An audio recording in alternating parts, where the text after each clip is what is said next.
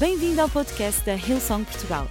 Para ficares a saber tudo sobre a nossa igreja, acede a hillsong.pt ou segue-nos através do Instagram ou Facebook. Podes também ver estas e outras pregações no formato vídeo em youtube.com.br hillsongportugal. Seja bem-vindo a casa. Vamos lá, estão prontos para a palavra de Deus ou não? Tudo bem disposto? Então vamos lá, começa assim.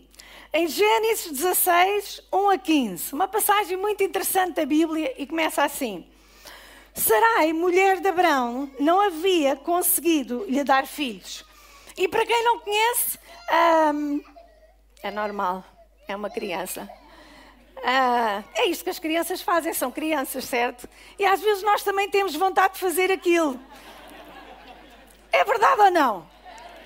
Sou só eu, devo ser só eu. Às vezes que meu marido ainda faça um bocadinho de birra. Eu sei que vocês não fazem, mas eu faço, eu reconheço.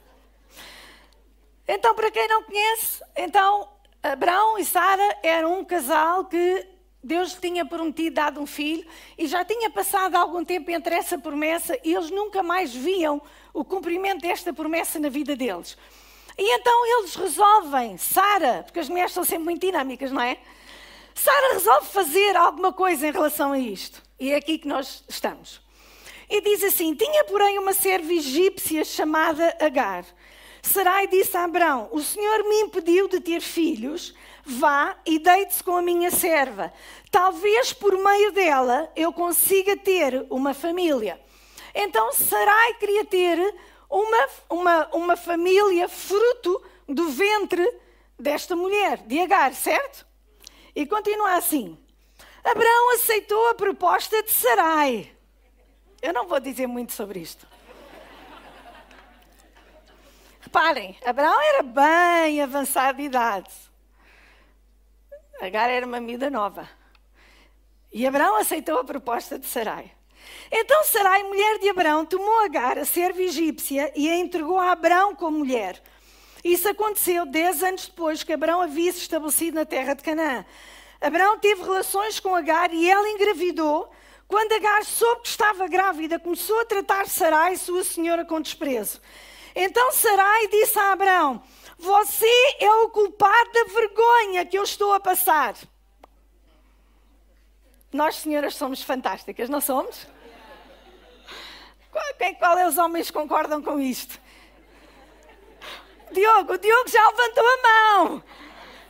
Eu não digo mais nada também. Então, nós mulheres somos a coisa mais fantástica que o Senhor Jesus colocou acima da terra.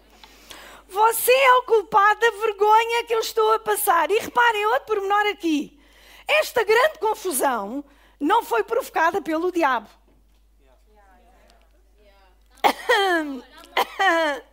Não foi provocada pelo diabo.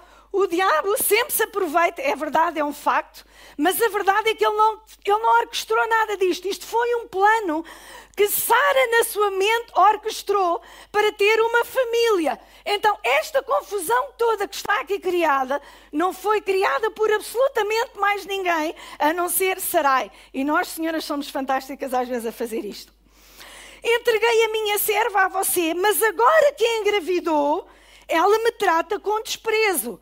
O Senhor mostrará quem está errado, você ou eu. Aliás, nem era preciso o Senhor mostrar, porque quem está casado sabe perfeitamente que há um que está sempre certo e o outro é o marido. Quem ainda não casou, os meninos têm que aprender isto. Há sempre alguém, meninas, vá lá, então vocês não me ajudam. Há sempre alguém. Há sempre alguém que está certo e o outro é o marido. Vocês concordam comigo ou não?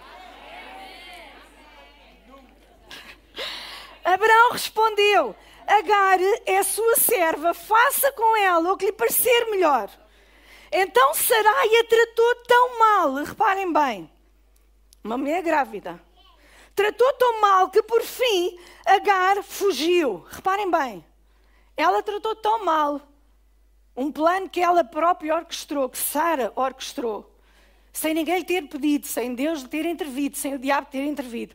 Ela tratou tão mal aquela rapariga, que era uma serva que estava grávida, iria ser uma mãe solteira, uma mãe sem ninguém, e muito menos naquela sociedade. Se hoje nós damos algum tipo de apoio, naquela sociedade não havia apoio nenhum naquela altura. Então ela a tratou tão mal que ela fugiu. O anjo do Senhor encontrou Agar no deserto, perto de uma fonte de água, junto à estrada para Sur, e perguntou: Agar, serva de Sarai, de onde vem e para onde vai? E vocês reparem, a primeira coisa que o anjo diz é o nome dela. E só depois ele diz que é serva de Sarai. Isto é tão interessante. Então a primeira coisa que o anjo diz é o seu nome, porque até aqui ela nunca tinha ninguém falava o seu nome. Ela era apenas a serva. O seu nome não era de forma nenhuma pronunciado. Era a serva, era a escrava. E o anjo, a primeira coisa que ele faz é chamou-a pelo seu nome, Agar. E a seguir ele disse: Serva de Sarai, de onde você vem e para onde vai? Eu estou fugindo da minha senhora Sarai, respondeu ela. Então o anjo do Senhor lhe disse: Volta para a sua senhora e sujeite-se à autoridade dela. E acrescentou: Eu lhe darei tantos descendentes que será impossível contá-los. O anjo do Senhor também disse: Você está grávida e dará à luz um filho.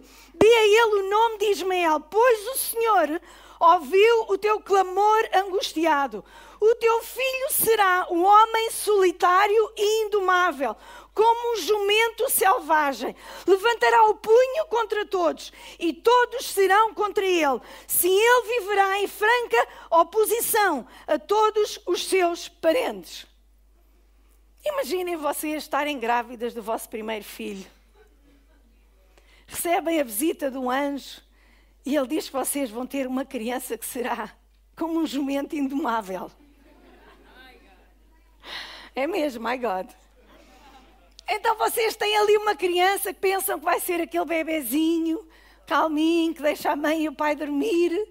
E depois sai-vos assim na rifa um jumento selvagem, o homem solitário e indomável. Reparem bem as características deste bebê. Eu imagino a cara de Agar, passado uns meses do bebê ter nascido, devia ter umas olheiras até aqui, porque aquela criança não devia dormir assim muito tempo, mas isso já sou eu aqui a, a se pôr. Então Agar passou a usar outro nome para se referir ao Senhor, que havia falado com ela. Chamou de El Roi.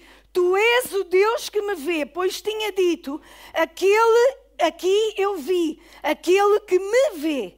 Por isso, aquela fonte que fica entre Cades e Bered recebeu o nome de Beer La Roi.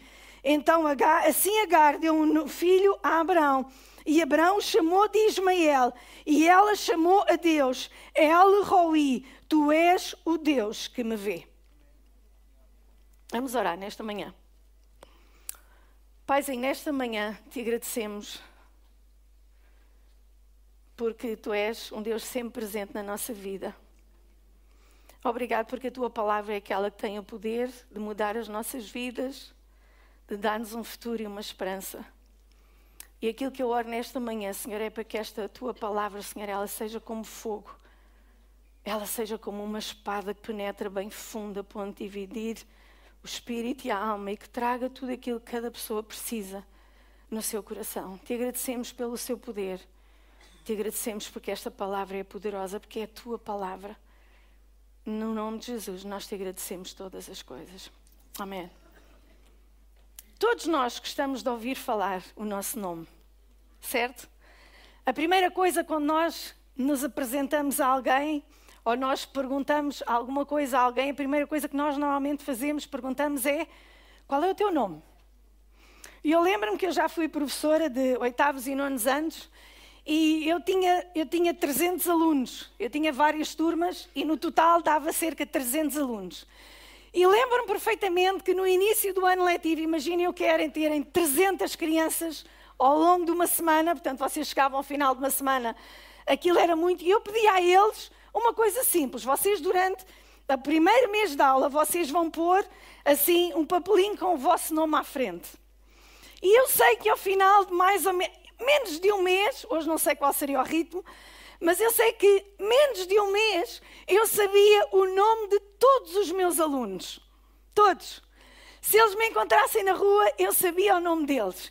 E sabem uma coisa? O nosso nome transporta alguma coisa. Quando nós ouvimos o som do nosso nome, nós parece que desabrochamos. Não é? Em nós há alguma coisa que nós gostamos de ouvir o nosso nome. E sabem, o nome é de tal maneira importante que no início Adão recebeu o nome Eva recebeu o nome. É interessante quando Deus criou todos os animais e os trouxe até junto a Adão. O que é interessante é que Adão nomeou, ele deu um nome a todos os animais. Então, quando vocês olham para a girafa, vocês estão a ver, foi Adão. Adão também tinha muita imaginação, não é só as mulheres, os homens também têm.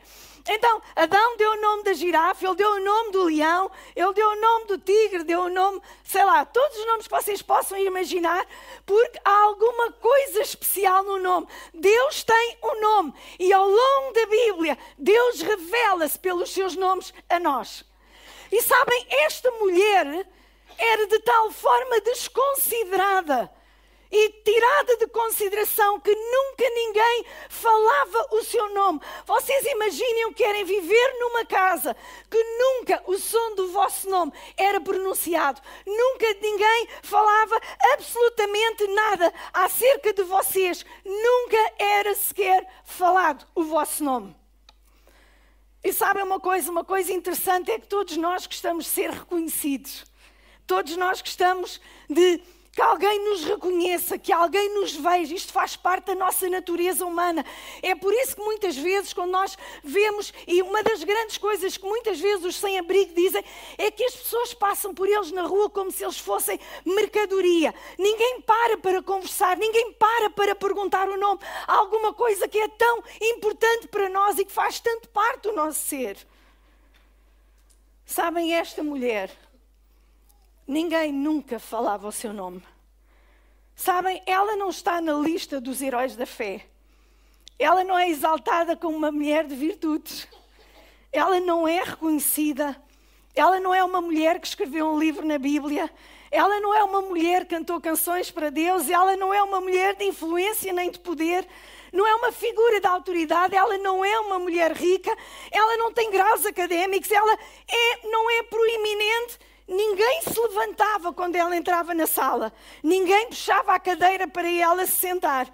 Agar é uma escrava. E que nunca ninguém lhe perguntou se ela queria ou não entrar nesta história. Agar tornou-se uma barriga de aluguer do filho que alguém desejava ter e que alguém pensou em pôr em andamento um plano que não era o plano de Deus, não era a vontade de Deus. E Agar, ela foi apanhada no meio de toda esta história. Sabem, em Gênesis 16, 7 diz assim: O anjo do Senhor encontrou Agar no deserto, perto de uma fonte de água, junto à estrada para Sur. E esta, este versículo é absolutamente extraordinário, sabem? Porque a Bíblia nos diz que o anjo do Senhor, ele encontrou Agar no deserto. E deixem-me que eu te diga nesta manhã: Deus sempre sabe onde tu estás. Deus sempre sabe o lugar aonde tu estás. Sempre. Se tu estás no deserto, Ele sabe que tu estás no deserto. Se tu estás a passar uma dificuldade, Ele sabe que tu estás a passar a dificuldade. Se tu estás na depressão, Ele sabe que tu estás na depressão. Porque Deus sempre sabe onde tu estás. E Ele não só sabe onde tu estás, como Ele sabe toda a história do início até ao fim. Até aquilo que tu não sabes, Deus sabe. Sabem, muitas vezes eu tenho chamado pessoas para me ajudar e eu tenho amigas, amigas do coração, que às vezes eu digo a elas: Olha, eu preciso desabafar, eu preciso de falar. E a primeira coisa que eu faço quando eu me sento com elas é, e às vezes ela diz-me assim: Conta lá a história desde o início. Mas sabem, mesmo quando nós contamos a um amigo a história do início ao fim, com Deus. Ele sabe muito mais acerca do nosso início, ele sabe muito mais acerca do nosso meio e ele sabe muito mais acerca do nosso fim do que aquilo que nós alguma vez sabemos, porque ele é o Deus que sabe todas as coisas. Ele é o Deus que sabe onde tu te encontras. Ele é o Deus que sabe tudo acerca da tua vida. Amém? E sabem onde quer tu te encontres. Não importa para onde tu foges, de quem tu foges, há uma coisa que eu te quero dizer nesta manhã: Deus vai te sempre encontrar, porque a Bíblia nos diz: não fomos nós que escolhemos a Deus, mas Deus nos escolheu a nós e nos nomeou para nós irmos e darmos muito fruto. Ele nos escolheu para nós darmos fruto. Reparem, Ele escolheu-te quando tu não querias nada com Ele. Ele amou-te quando tu não o amavas. Ele deu a sua vida quando tu, se calhar, nem davas a vida por ti próprio. Mas Ele escolheu fazê-lo, porque não foste tu que o escolheste, mas foi Ele que te escolheu a ti.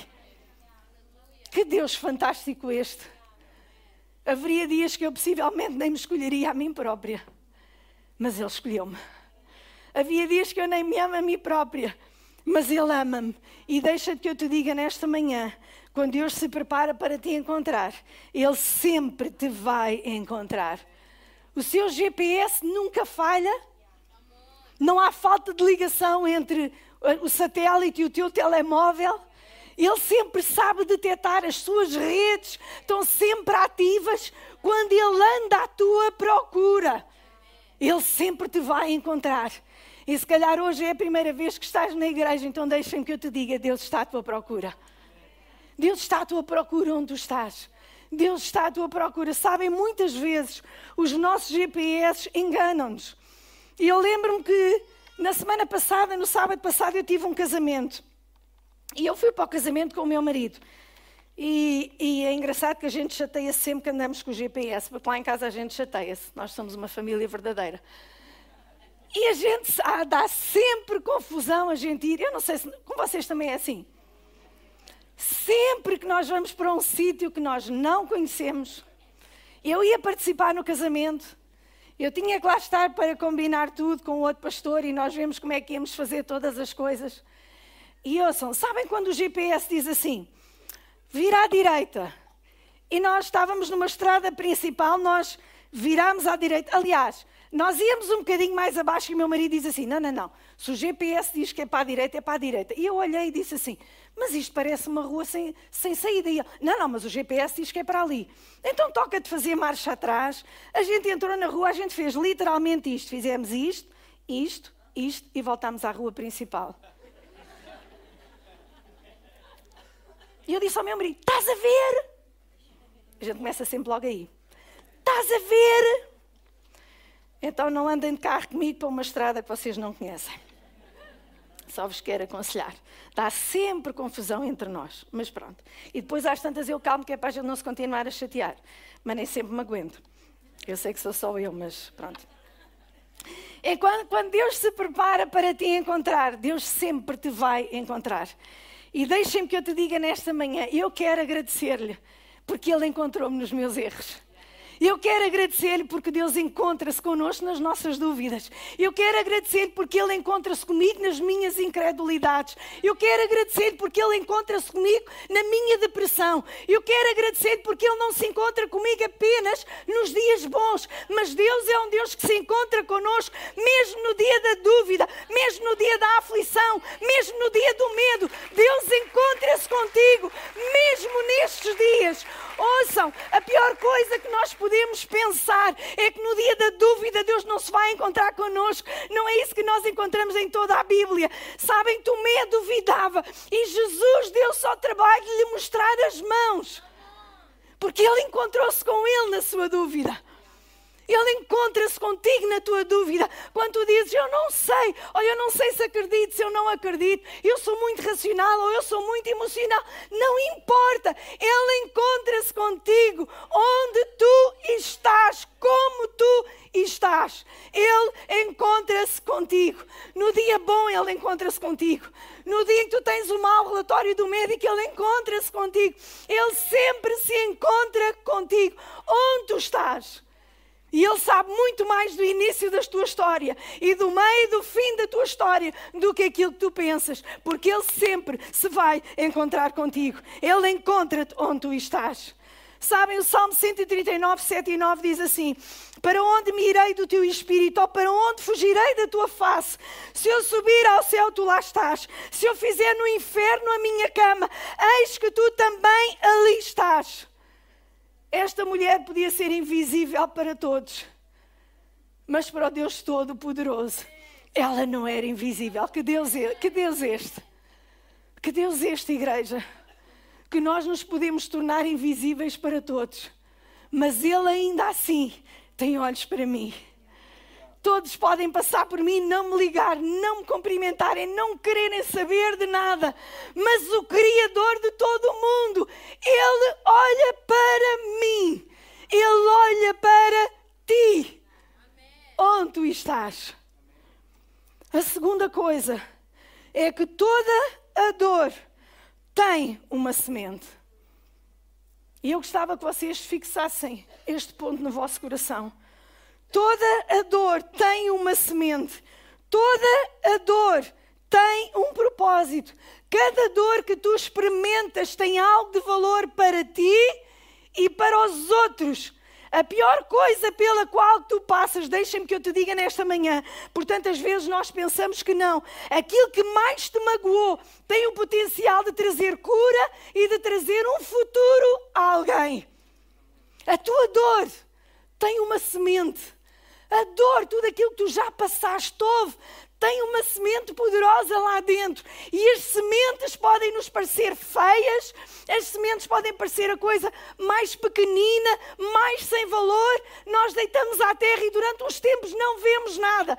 Mas sabem, o Criador das sementes colocou dentro delas o poder da ressurreição. Então, quando tu semeias uma semente, ainda que seja de dor, Deus tem o poder de fazer uma troca divina. Tu podes semear em luto e Deus vai te dar alegria. Podes semear em cinzas e Ele vai te dar uma veste de louvor.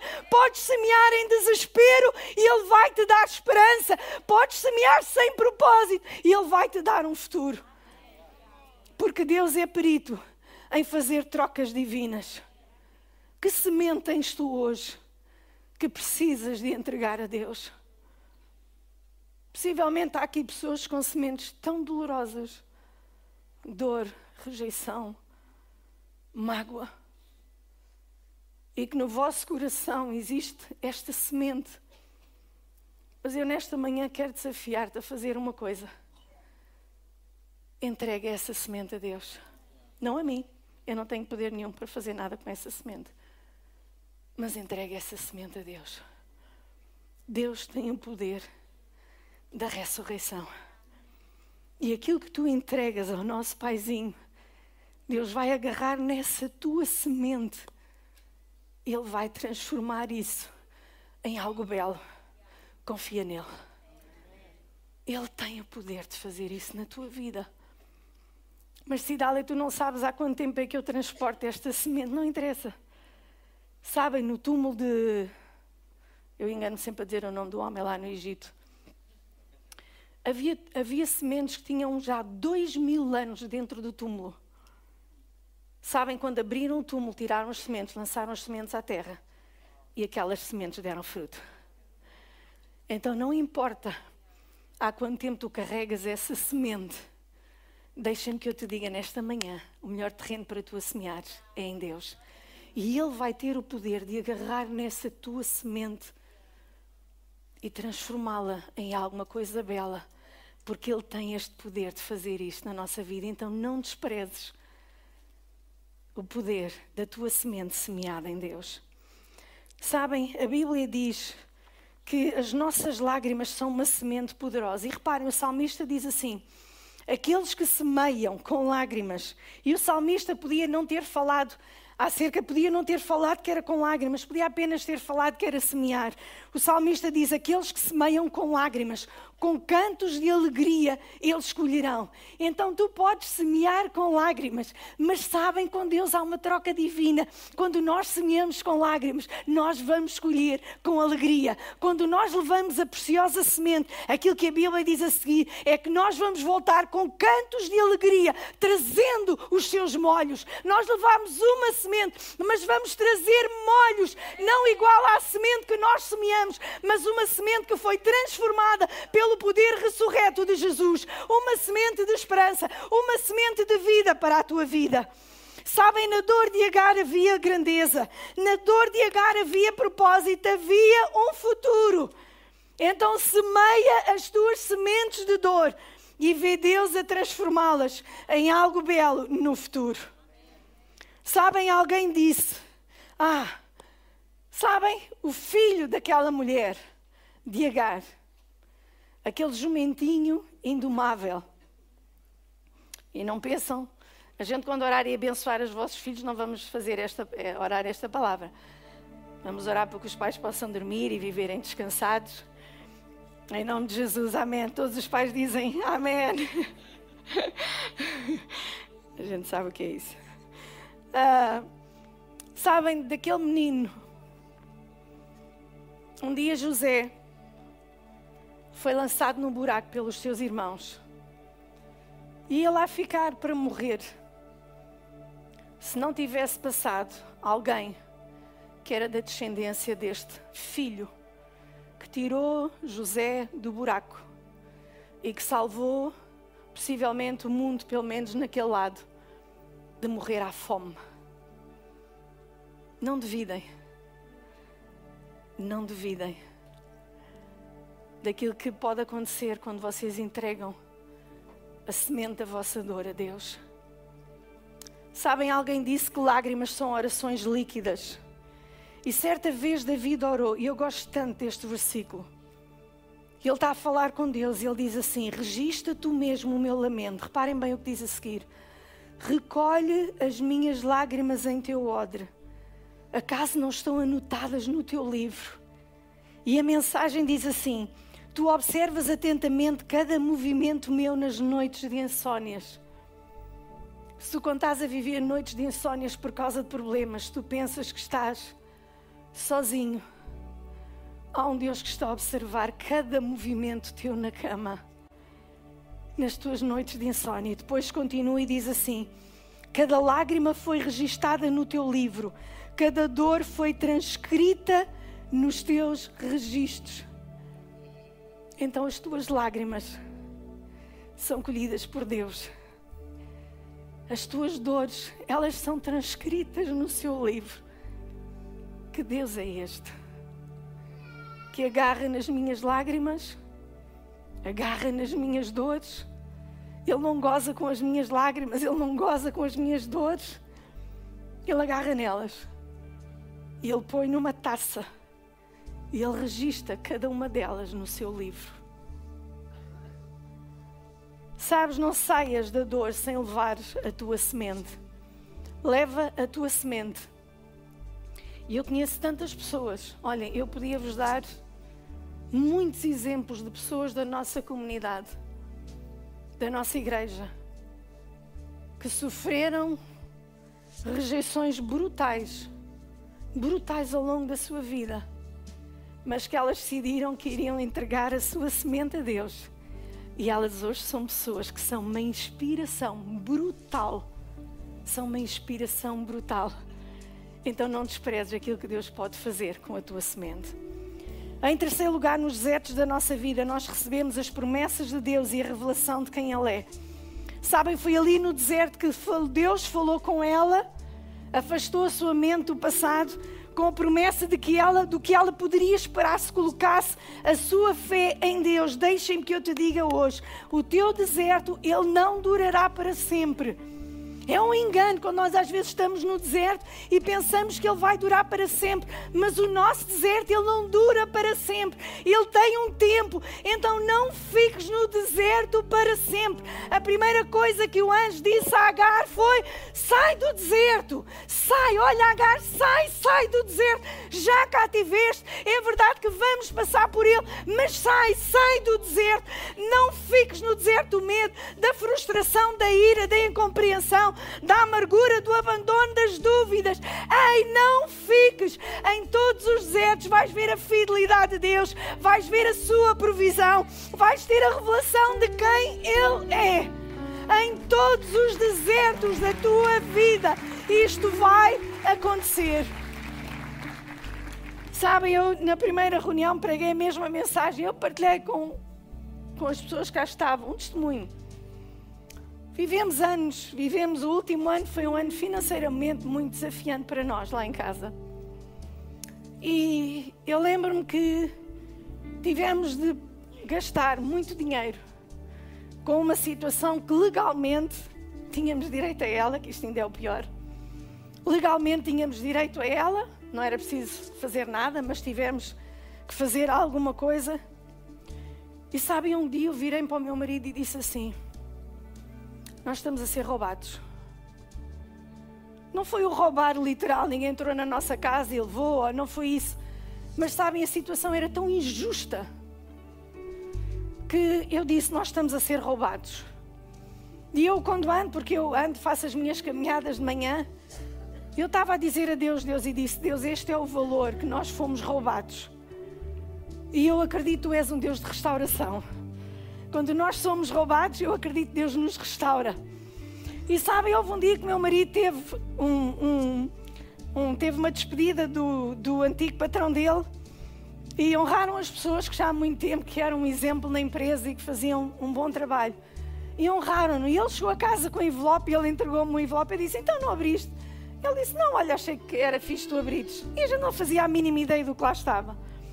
E eu abri o envelope, olhei para o que estava dentro do envelope e não liguei muito e disse assim: Ah, está bem, olha, é o que está aí.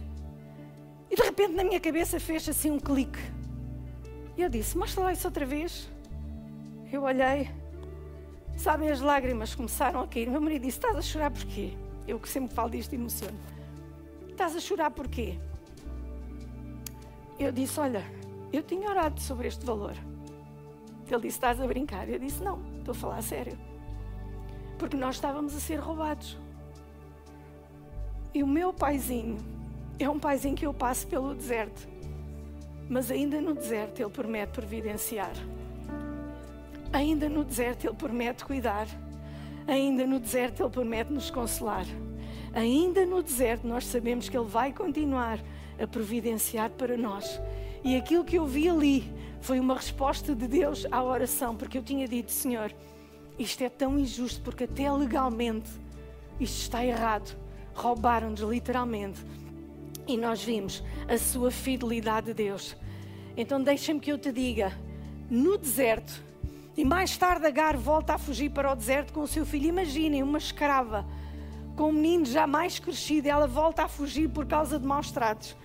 E ela fugiu e ela afastou-se do seu filho porque tal era o calor do deserto. Ela não queria ver. Imaginem como pais, vocês saberem que o seu filho, o vosso filho iria morrer debaixo daquele calor abrasador. E Agar, ela afastou-se do filho porque ela não queria ver o seu filho morrer. E de repente, de novo, um anjo do Senhor volta a aparecer e ele abre os olhos para alguma coisa que esteve lá todo o tempo e que ela não viu que foi um poço de água.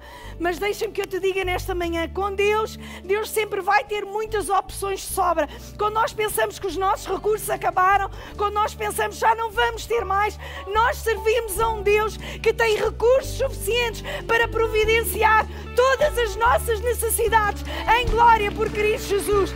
Ei, no teu deserto, no teu deserto, não duvides da provisão, não duvides da sua fidelidade, porque ainda no nosso deserto Ele vai providenciar, Ele vai continuar a providenciar para a nossa vida.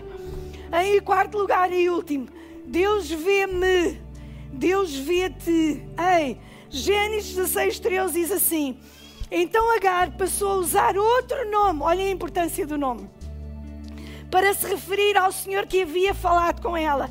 Ela chamou de El Roi. Tu és o Deus que me vê. Não é apenas Deus, não é. Ouçam. Deus é o Deus que vê. Deus olha para todo mundo e Deus vê. Mas Ele é tão pessoal que Ele é o Deus que me vê. A revelação de Agar foi esta.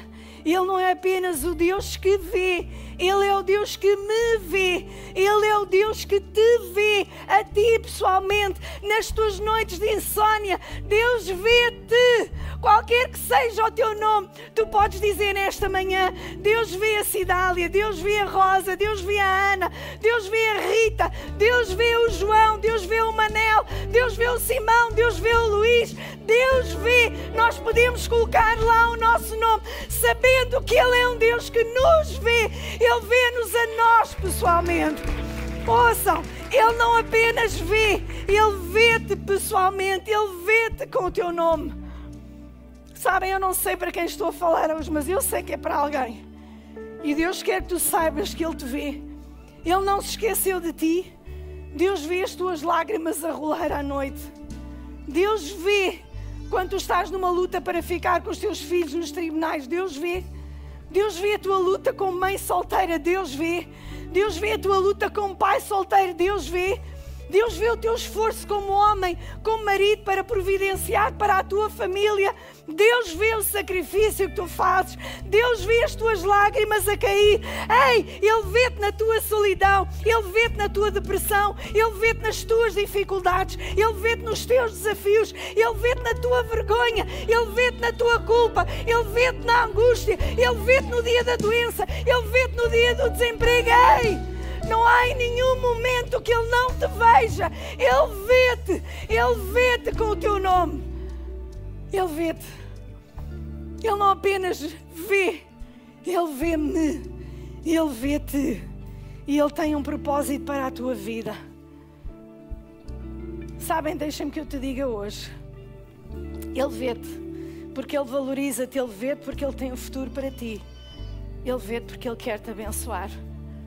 Ele vê o negócio que tu vais começar, Ele vê as canções que tu vais escrever, Ele vê os livros que tu vais escrever, Ele vê o curso que tu vais tirar, Ele vê o casamento feliz que tu vais ter, Ele vê a família unida que tu vais ter. Ele vê, Ele vê. Nós servimos a um Deus, não apenas que vê, mas que vê-me, vê-te. Vamos ficar de pé nesta manhã.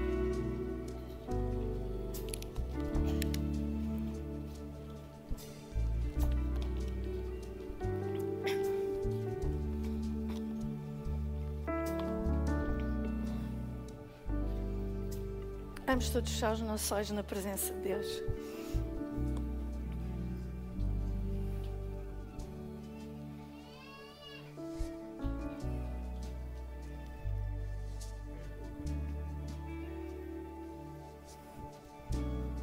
Paizinho, às vezes faltam-nos palavras para te agradecer tudo aquilo que tu és na nossa vida. Quem diria que tu, sendo Deus, recolhias as nossas lágrimas, que registavas cada uma das nossas dores e das nossas mágoas. Quem diria que no meio do mundo com tantos bilhões de pessoas, tu é te dás ao trabalho de nos ver a nós pessoalmente. Nas noites em que nos viramos na cama e ninguém vê, mas tu vês cada, cada movimento. Tu não vês apenas o movimento, tu vês cada movimento nosso. Apenas podemos ser gratos. Gratos, Senhor, gratos gratos. Gratos porque tu sabes o nosso nome. Gratos, Senhor, porque tu não apenas viste esta mulher, mas tu ouviste que era alguma coisa que ela ansiava, ser ouvida, que nunca era ouvida. E lhe deste um filho e deste-lhe o nome de Ismael. Porque durante toda a sua vida em que ela chamava o seu filho, ela estava a dizer: Deus ouve-me. Toda a sua vida. A partir dali, sempre que ela chamava Ismael, que Ismael quer dizer Deus ouve, ela estava a dizer: Deus ouve-me. Nunca ninguém me ouviu. Mas quem é este Deus? Tão poderoso que me ouve. Deus me ouve. Enquanto todos nós temos os nossos olhos fechados, eu quero te fazer um convite nesta manhã não para tu aderis a uma religião, nada disso. Mas para tu teres um relacionamento com este Deus. Este Deus que te vê, que te ouve. E se calhar há alguns tempos tens estado afastado dele e ele está-te a chamar de volta para se encontrar contigo de novo. Eu quero-te fazer este convite e daqui a pouco vou pedir para tu fazeres uma coisa muito simples, que é levantares o teu braço e dizeres: Eu quero este Deus na minha vida. Este Deus que te ama, que te ouve, que te vê, que te vê, que sabe o teu nome, que manda um anjo para falar contigo. E eu quero te fazer este convite. Queres tu aceitar este Deus na tua vida? Eu vou-te pedir que tu levantes um braço. Levanta agora mesmo. Levanta agora mesmo o teu braço. Obrigado, muito obrigado. Levanta o teu braço. Sem medos, sem vergonhas. Levanta o teu braço. Este Deus, sem vergonha. Levanta bem alto o teu braço. Não tenhas vergonha. Nós estamos na casa de Deus, na presença de Deus. E eu agradeço todas as pessoas que têm o seu braço levantado. Muito obrigado, Jesus. Muito obrigada. Há mais pessoas que vocês querem voltar para Deus. Querem se voltar para Deus, querem receber este Jesus na vossa vida, este Deus tão pessoal. Oh, Jesus. Paizinho, muito obrigado por todas estas pessoas que levantaram a sua mão em sinal de rendição a Ti e de aceitarem este novo relacionamento contigo, um Deus que sempre vê, que sempre ouve, que está sempre presente na nossa vida. Paizinho, eu te agradeço por esta nova vida que eles estão a iniciar. Oramos, Senhor, para que todas as amarras com o passado sejam quebradas e elas recebam esta nova vida, esta nova vida que Jesus vai dar. Oramos para que tu os guardes. Oramos, Senhor, para que eles deem muito fruto, muito fruto na sua casa, muito fruto na sua família, para que possam atrair muitas pessoas a ti. Paizinho, oramos para que tu os guardes, no nome e para a honra de Jesus Cristo. Amém e amém. Esperamos que a mensagem de hoje te tenha inspirado e encorajado. Se tomaste a decisão de seguir Jesus pela primeira vez, acede a hillsong.pt Jesus para dar o teu próximo passo. Te lembramos que podes seguir-nos no Facebook e Instagram para saber tudo o que se passa na vida da nossa igreja. O melhor ainda está por vir.